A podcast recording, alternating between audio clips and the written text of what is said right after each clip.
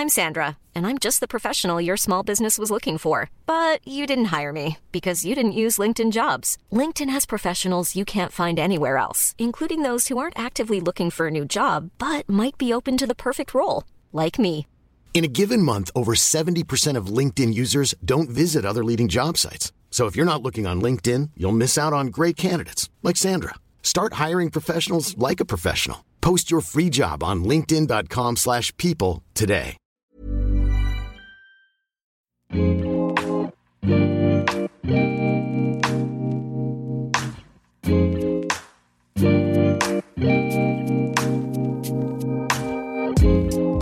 à tous, bienvenue sur le comptoir de la psychologie. Avant de commencer notre nouveau thème de cette semaine, qui, comme vous avez pu le voir dans le titre, concerne le complexe Deep, j'aimerais donc lire un de vos avis sur iTunes. Alors donc il y a un commentaire, un avis pardon qui est assez long de Ange Benoît qui s'appelle Permettre à chacun ou chacune de penser sa thérapie. Il y a plusieurs questions dedans, donc je vais en tout cas les noter pour euh, pourquoi pas reproposer un épisode FAQ si ça peut vous plaire, dites-moi. Donc je vais en prendre un autre, mais en tout cas, euh, sache si tu m'écoutes que ton, ton avis est lu avec attention. Un commentaire de Enaro74. Une voix apaisante, des sujets essentiels, tout ce que j'aime. Beaucoup de sujets à traiter, tout m'intéresse, pas de demande particulière. Peut-être le cadre, qui est important pour les psys, quelles sont les limites que vous devez vous imposer. En tant que patiente depuis six ans avec une psychologue clinicienne, on se, demande, on se demande souvent comment on est perçu, s'il y a des préférences. En tout cas, merci pour votre travail. Merci pour cet avis. Euh, la question du cadre est une question très intéressante et on m'a beaucoup posé euh, justement euh, cette question, notamment au sujet du prix des séances, du lieu, de la durée, de l'analyse par exemple ou de la thérapie. Donc un épisode est, est en cours d'écriture pour que je puisse vous le proposer dans les semaines à venir. Et par rapport à la perception que le psychologue euh, ou le psychanalyste peut avoir sur nous, c'est, je trouve que c'est vraiment intéressant justement la question de est-ce qu'il y a des préférences. Et ça ramène un petit peu ce dynamisme autour de est-ce que le psy euh, m'aime suffisamment, est-ce que je suis un bon ou une bonne patiente. J'aimerais, je pense, pouvoir un petit peu plus détailler ces questions-là, parce que je pense qu'elles elles reviennent souvent, même si des fois elles ne sont pas forcément énoncées, dans son rapport avec euh, son temps euh, thérapeutique. Donc très intéressant, euh, je vais questionner un petit peu ça de mon côté pour voir comment je pourrais vous proposer un format sur ce sujet-là. Aujourd'hui, donc c'est un nouveau thème qu'on va aborder.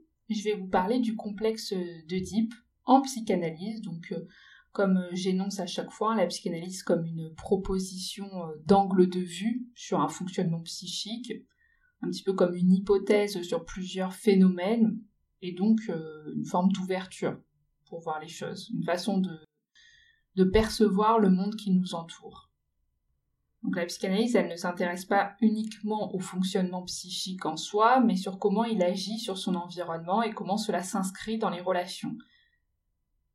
Et aujourd'hui, je souhaite parler du complexe Deep, qui est justement un bon exemple de comment ça peut agir aussi sur l'environnement.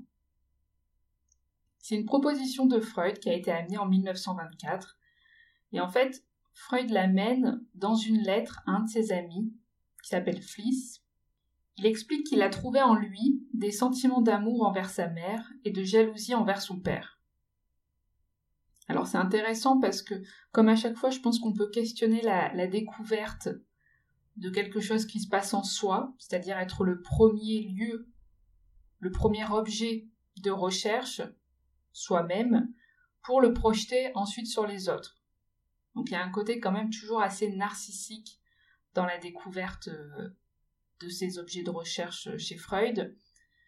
Néanmoins, je ne vais pas le, le développer ici, mais dans chaque recherche, selon moi, il y a quelque chose de narcissique qui se joue, hein, d'un questionnement qui part de soi, même en dehors du cadre de la psychologie. En tout cas, voilà, Freud se dit, tiens, j'aime un peu trop ma mère et je suis un petit peu jaloux de mon père. en gros, voilà, c'est ce qu'il explique euh, à son ami. Et donc après, il va développer la question du complexe. Freud a lu la tragédie de Sophocle, comme vous en doutez, et j'aimerais bien donc avant de détailler la notion psychanalytique du complexe d'Oedipe, vous raconter l'histoire d'Oedipe. Donc avant toute chose, c'est qui Oedipe? Donc là, je raconte la tragédie écrite par Sophocle de façon rapide, mais qui va nous intéresser pour comprendre l'histoire de l'inceste et l'histoire du meurtre. Alors Oedipe, c'était le roi de Thèbes. Il est marié avec Jocaste. Il a quatre enfants, deux garçons, deux filles. Il faut savoir que Jocaste, elle a perdu son premier mari. Il y a énormément de malheurs qui continuent à se produire dans leur vie sur la ville. Donc il consulte l'oracle, et l'oracle indique qu'il faut retrouver le meurtrier de Laos, qui est donc le premier mari de Jocaste. Oedipe, il se dit bon bah d'accord, hein, je vais chercher pour enfin arrêter tous les malheurs qui se produisent sur nous. Le pauvre, il sait pas ce qui l'attend. Donc Oedipe, c'est un, c'est un vrai enquêteur. Hein. Il va chercher à comprendre, il va donner toute son énergie, mais il va mettre un moment à reconnaître des signes assez évidents que la vérité comporte. En fait, il va pas voir une grande partie des indices pendant sa recherche, D'ailleurs, on va retenir l'expression d'être aveuglé par euh, ces résistances, fait de ne pas voir la vérité. Il va d'ailleurs même se crever les yeux à la fin. Donc c'est pour dire. En fait, il y a seulement deux personnes qui connaissent la vérité sur l'histoire et qui vont donc pouvoir après la transmettre. Il y a un devin et un berger. Alors en fait, ce qui se passe, c'est que pense que ses parents, ce sont Polype et Mérope. Et un jour, il consulte l'oracle qui lui apprend qu'il va tuer son père et épouser sa mère. Il se dit euh, ah ouais c'est chaud donc euh, ça semble pas être le top niveau destiné donc il vaut mieux que je je parte. Donc je vais fuir et je vais laisser mes parents, Polype et Mérope. Et donc sur son chemin quand il va partir, il va trouver Laios. Il y a un conflit qui va éclater, hein, ils vont se disputer, et il le tue. Et en fait, quand il le tue, il va se rendre compte que c'est le roi de Thèbes, et il va donc prendre le trône à sa place. À côté de lui, il y avait Jocaste, qui était donc la femme de Laios. J'espère que je prononce bien son nom, parce que c'est vrai que je l'ai toujours lu, mais jamais prononcé. Donc en tout cas, il se dit, bon, bah, je vais épouser sa femme, Jocaste. Il vit une belle vie, il se dit qu'heureusement qu'il a échappé au destin infernal qui l'attendait. Mais le pire s'est en fait produit. En réalité, Jocaste et Laos sont ses parents.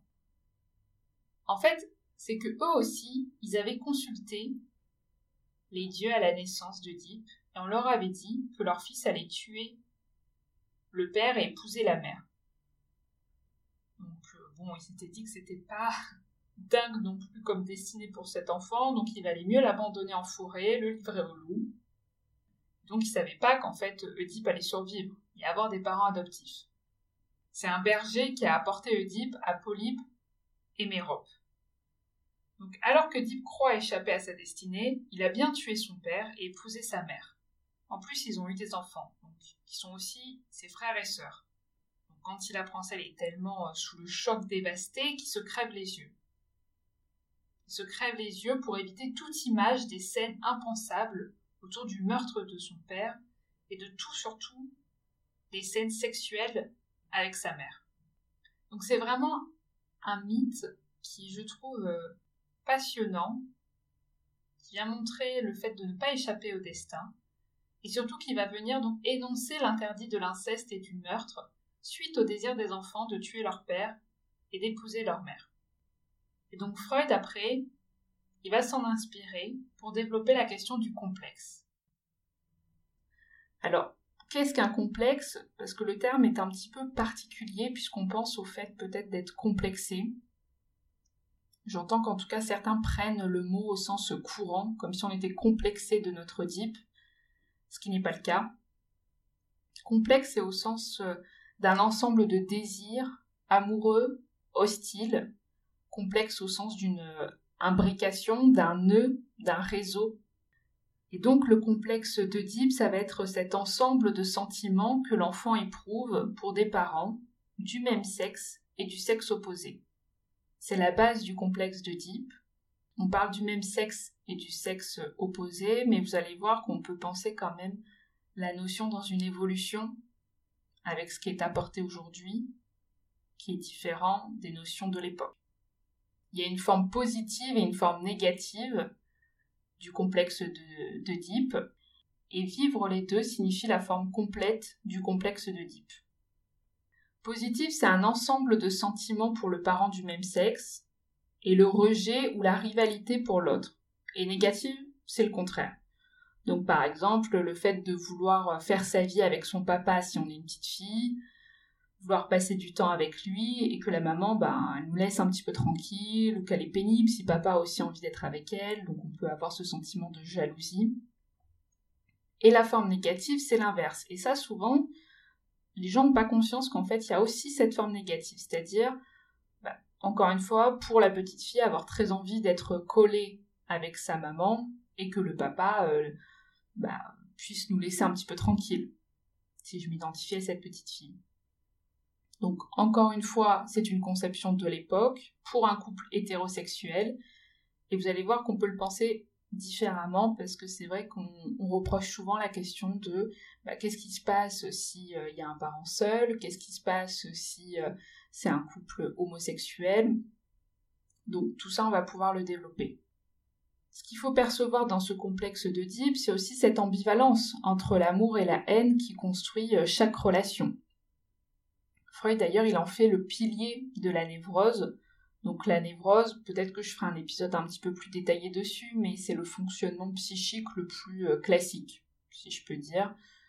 Donc le complexe de type dans sa forme complète, positive et négative, c'est vraiment la structure du bon euh, névrotico-normal. Alors là, moi où je vais appuyer mon propos, parce que d'après moi, c'est vraiment le fondement du complexe de c'est le côté structurant du complexe. Donc structurant en quoi? Il va l'être pour pouvoir appuyer la différence d'âge, la différence de sexe chez l'enfant. Donc le DIP comme structure pour définir ce qui diffère. Je m'explique. Dans la vie, en fait, l'enfant, il va se construire en apprenant des différences. Par exemple, la différence des générations. J'entends souvent qu'un enfant, ça ne fait aucune différence entre tous, et qu'en fait, ça serait la société, avec ses codes, qui lui apprend les différences. Donc un petit peu d'une certaine façon, comme si la société euh, et notre cadre social, l'environnement, pervertit ce côté naïf chez l'enfant qui ne voit aucune différence. Alors, moi, c'est vrai que je ne suis pas tout à fait d'accord avec cette conception, parce que d'un point de vue de la construction euh, physiologique, euh, l'enfant il voit quand même que les personnes sont différentes de par euh, leur couleur de, yeux, de par leur corpulence, la couleur de leurs cheveux, de leur peau, euh, l'âge qu'ils ont, la façon dont ils s'adressent. Donc pour moi en fait ce n'est pas voir les différences qui est problématique. Ce sont les actions ou les comportements en fonction de la différence qui peut devenir problématique justement. Parce qu'en fait, il y a dans certaines situations où agir différemment en fonction de la personne qu'on a en face de nous, ça a quand même du sens. Donc, heureusement que dans sa structure, l'enfant aussi va pouvoir percevoir ces différences d'action, d'attitude, en fonction du contexte ou de la personne qu'il va avoir en face de lui. Par exemple, l'enfant, il va se rendre compte qu'on ne s'adresse pas de la même façon à son papy ou à sa mamie qu'à son copain de classe, ou encore à son parent. Il va pouvoir saisir que les corps sont différents d'un point de vue anatomique, mais aussi de ce que ça vient dire. Par exemple, il va se construire en se disant, bah tiens, visiblement, ça a l'air d'être plus les femmes qui portent les bébés. Après, plus tard, il pourra faire évoluer cette conception. Ou tiens, les bébés, on peut pas jouer avec eux comme on joue euh, à la bagarre, par exemple, avec euh, Tata. Malheureusement, l'enfant va aussi se construire avec des différences qui ne seront pas euh, structurantes à mon avis, et même qu'il faudra sûrement euh, déconstruire. Par exemple, le fait qu'on s'adresse différemment à une fille ou à un garçon, ça, ça va jouer dans sa construction, malgré la volonté des parents de diminuer tous les codes et rôles qui vont être envoyés euh, au genre. En tout cas, le type va participer à ça dans la question de l'organisation des règles structurantes pour l'enfant. Donc autour de la différence des générations et de la différence des sexes. Donc dans le complexe de type, l'enfant va apercevoir qu'il y a une différence de sexe d'un point de vue anatomique. Il va percevoir donc le lien entre papa et maman, par exemple, et quel lien lui il a avec papa, quel lien lui il a avec maman, et comment il va pouvoir jouer avec cet, avec cet attachement, et comment lui il va aussi se structurer avec sa propre différence entre les adultes, entre son corps et celui des autres aussi euh, camarades, par exemple, autres enfants qui vont pouvoir jouer avec lui, et donc de ce qu'il est, de ce en quoi il est différent du père, mais qu'il est aussi rapproché, et ce en quoi il est différent de la mère, mais aussi semblable. Donc on me pose souvent aussi la question de mais comment c'est possible le DIP euh, pour un couple homosexuel par exemple, ou un parent seul? Bon en fait ça change rien. C'est assez illusoire de penser que c'est le schéma classique hétéronormé qui crée la structure de l'enfant. Tout simplement parce que déjà pour un couple homosexuel, il y a du deux. Donc encore une fois, quand je parle de mère, quand je parle de père, c'est surtout au sens de fonction maternelle, fonction paternelle en psychanalyse. Et ça, ce n'est pas lié au sexe anatomique. En fait, c'est-à-dire que Freud, il pense toujours en termes de bisexualité. On peut être femme et prendre à un moment la fonction paternelle et inversement. Puis même pour un parent seul, l'enfant aura toujours euh, bah, son lot d'investissement, que ce soit avec la maîtresse, le grand-père. En fait, l'essentiel, c'est que l'enfant il ne soit pas seul dans une grotte avec euh, son parent. Et encore, je pense que ça pourrait se faire ne serait-ce quand le parent s'absente. Bon, il y aurait quand même d'autres problématiques euh, fait, de vivre dans une grotte avec un enfant. Et vous voyez ce que je veux dire. En fait, il y a vraiment plein de chemins pour construire son organisation psychique, et heureusement. Et l'Oedipe est un chemin. Mais d'ailleurs, il y a des enfants qui vivent ou expriment très peu les représentations de l'Oedipe. Ou alors ils fixent plutôt sur un autre adulte, un oncle, euh, une prof de sport, enfin j'en sais rien. Mais, mais ça va quand même permettre ce côté structurant. Donc on a vu la différence de sexe, puis la différence de génération. Donc ça va pouvoir aussi permettre de structurer la différence entre le monde des adultes et le monde des enfants, c'est-à-dire qu'il y a des choses qui sont possibles entre les adultes mais qui ne le sont pas chez les enfants, et notamment également dans la dynamique adulte-enfant. Donc il va y avoir l'énonciation de l'interdit, il y a des choses qui ne peuvent pas se faire en famille, par exemple, toute la question de l'inceste. Et il y a des choses qui se passent dans le monde des adultes auxquelles donc les enfants n'ont pas accès. Et ça, l'enfant, il va vite le percevoir. Il va se structurer pour se construire avec ça, en disant, tiens, il y a des différences de sexe, tiens, il y a une différence aussi de génération. C'est structurant parce que même aussi si on reste dans l'exemple des deux parents, il va avoir aussi cette fonction séparatrice et cette fonction pont. Donc je m'explique. Par exemple, le père ou une autre figure parentale va pouvoir dire Bon, écoute, hein, tu vas nous laisser un petit peu tranquille, euh, je sais pas, on a envie d'être tous les deux. Ou alors, euh, voilà, une mère qui peut dire Bah, eh oh, c'est aussi ma femme. Enfin, ça va permettre aussi que l'enfant il se rende compte encore une fois, qu'il y a un monde qui lui échappe du côté des adultes, qu'eux aussi sont dans des relations euh, duelles auxquelles il n'a pas accès. Donc ça, ça va être plutôt la fonction aussi séparatrice, mais aussi la fonction pont, c'est-à-dire que dans le discours des parents, dans leur présence, l'autre, donc l'autre parent, existe également. Donc pouvoir dire, tiens, euh, maman, elle revient demain, elle n'est pas là, elle travaille, mais en même temps, euh, elle pense à toi, c'est d'une façon, c'est dire elle continue d'exister aussi. C'est-à-dire que quand un adulte disparaît, il n'existe pas plus. Et, justement, le discours va permettre aussi de se représenter l'absence, mais pas la disparition. Donc moi, ça me parle beaucoup de penser le DIP comme ça, c'est-à-dire pas réduit au premier énoncé de tiens, je suis amoureuse de mon papa et je cherche mon papa toute ma vie dans les hommes que je rencontre. Là, j'ai envie de dire, c'est assez limité en termes de réflexion, même si ça peut faire partie hein, de certains fonctionnements. Mais je ne suis pas sûre que ce soit vraiment universel et comme une entité euh, absolue.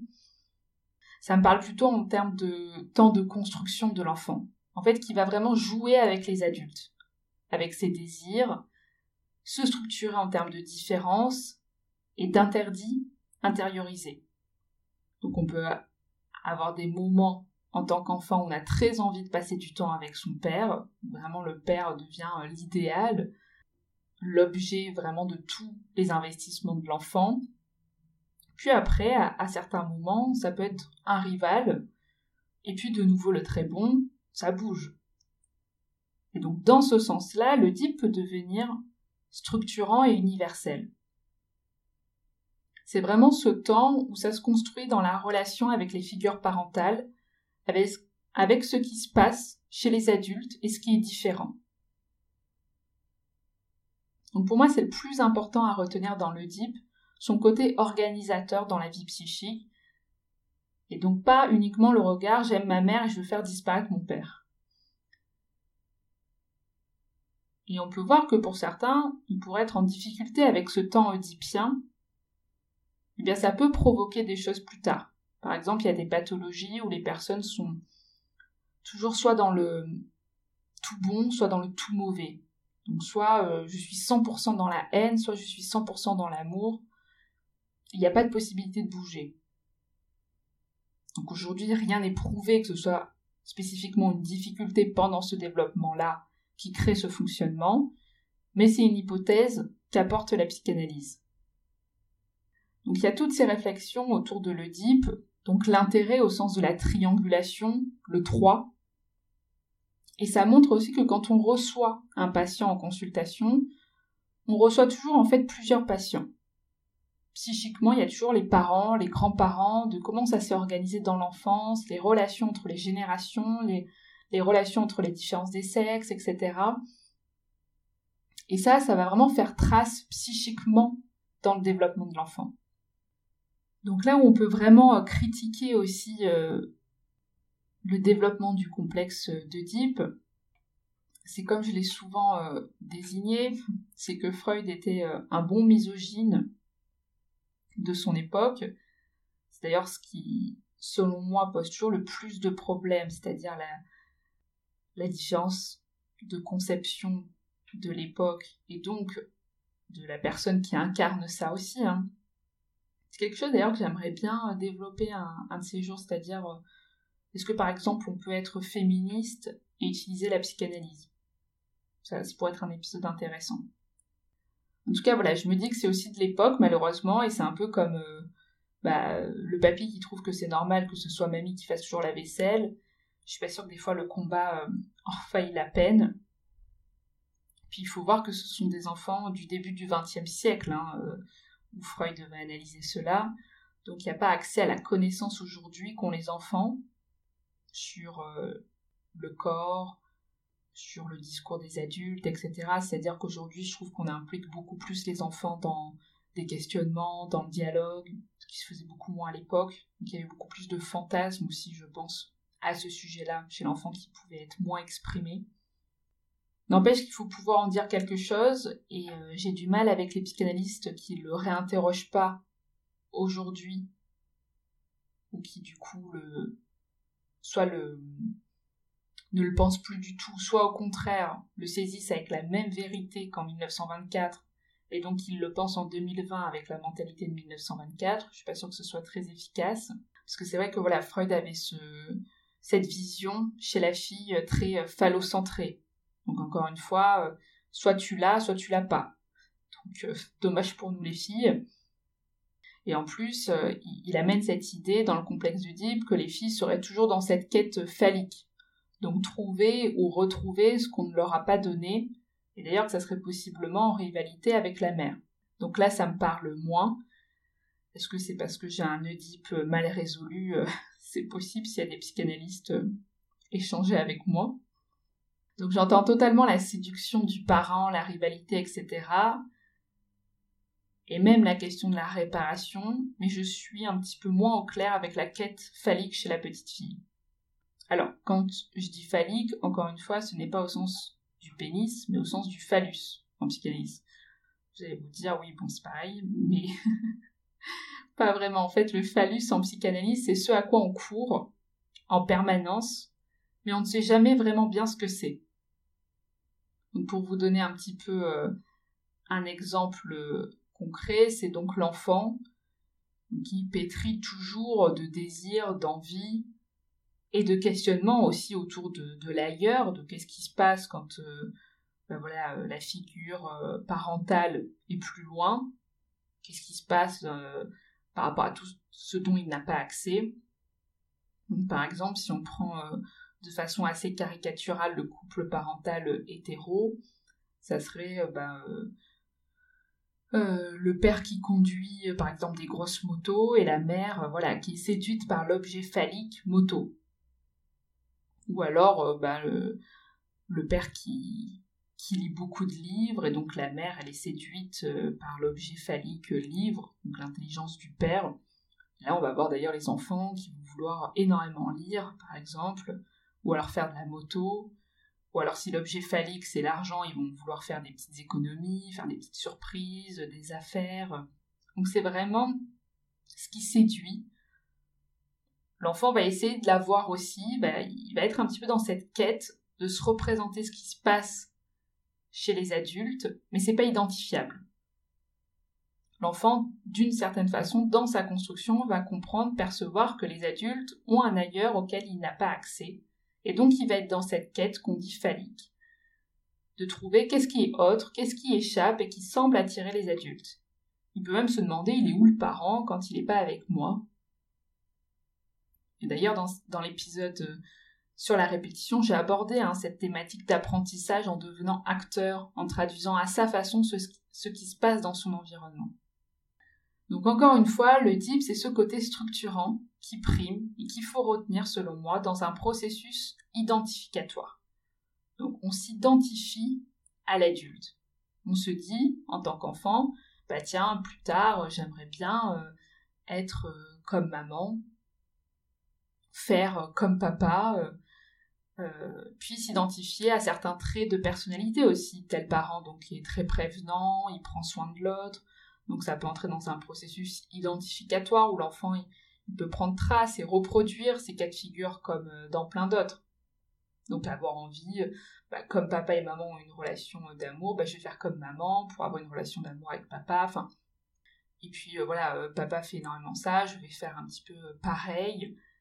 C'est aussi ça, ce qui se passe chez l'enfant.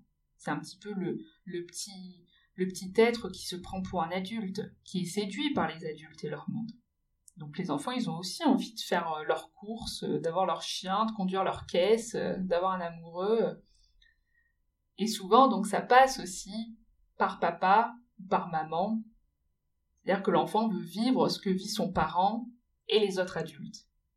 Voilà, j'ai donné un petit peu les clés pour comprendre le complexe Deep. N'hésitez pas à apporter aussi les vôtres, à échanger avec moi sur ces notions-là. Et puis, on se retrouve la semaine prochaine pour un nouvel épisode. Je vous souhaite une bonne journée, une bonne soirée, et puis à bientôt. Salut